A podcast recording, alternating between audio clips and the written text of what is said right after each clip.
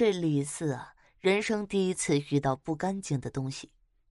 他小时候住农村，其实啊就是山沟。那时候他读初中，他同桌要他陪他减肥，于是他们就每天晚上跑跑步什么的。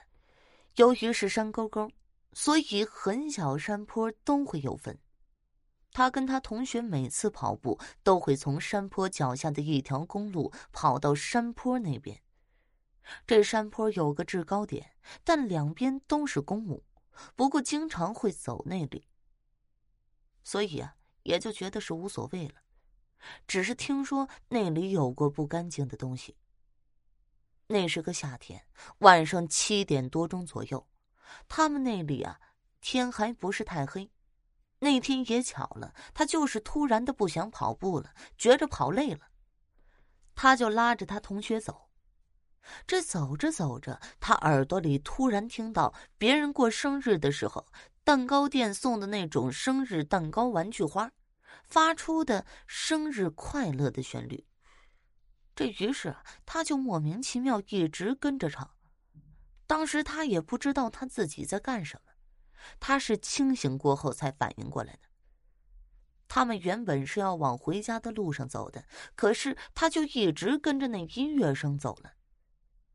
迷迷糊糊的，他走到了坟墓的方向，他自己都不知道，他是被他同学拍醒的。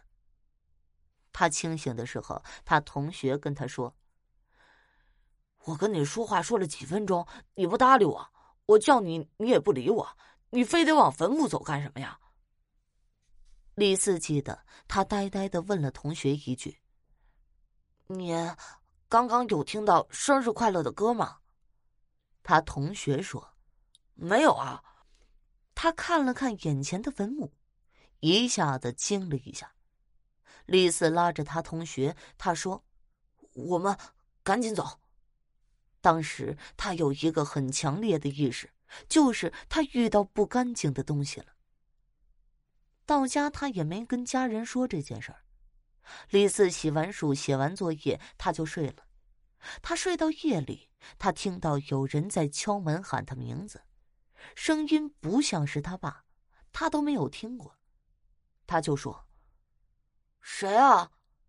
他一说话就没人应了，他也没在意，就继续睡。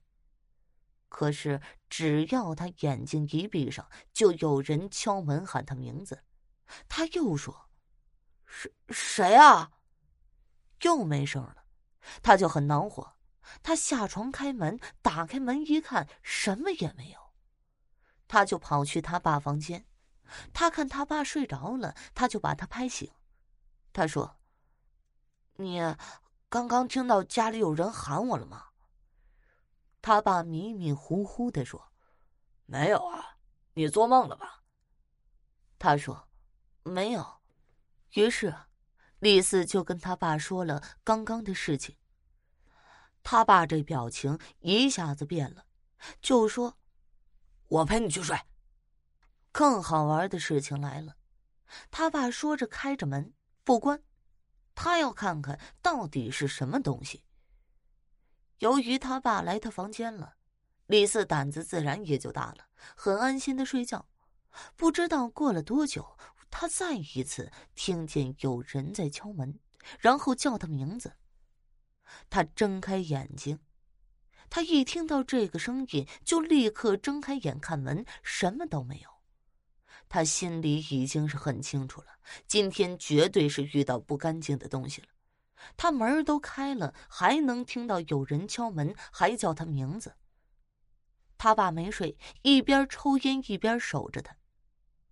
李四说：“爸，我又听见了。”他爸一下子脸都绿了，因为他都没睡，也没看到有人敲门，也听不到，好像只有李四能听见一样。过了没一会儿，这李四就开始发烧。他是乡下人。这种类似的事情很多。第二天，他爸也没带他去医院，就直接带他去找了一个神婆。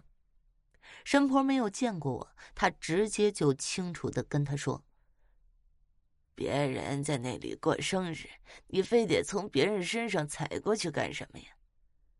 李四一下子感觉身上的毛都要炸开了。他都没有见过他，她怎么就知道昨天晚上的遭遇呢？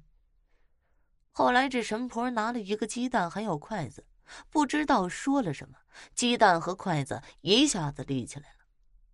后来他让他爸晚上几点去烧点纸钱，李四他爸也照做了。纸钱烧完不到一个小时，李四的烧立刻就退了。这件事情真的是让他大开眼界，让他相信了这个世界上科学无法解释的东西。说一个张倩的故事。他儿子刚出生一个月，由于感冒得了毛支肺炎，医生说的不知道是不是这个名字，所以呢就住院了。他家乡是河南省商丘，医院是妇幼保健院。当时住进去时，床位挺紧张的，一个病房是六个还是四个人，他忘了。下午本来一切正常，到了晚上，这儿子突然大哭，怎么哄都不济于事。张倩就让媳妇儿给丈母娘打电话，帮忙看看。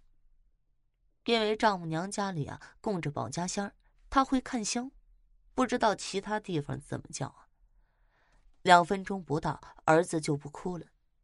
电话里丈母娘说，有个五六岁的男孩在逗他玩。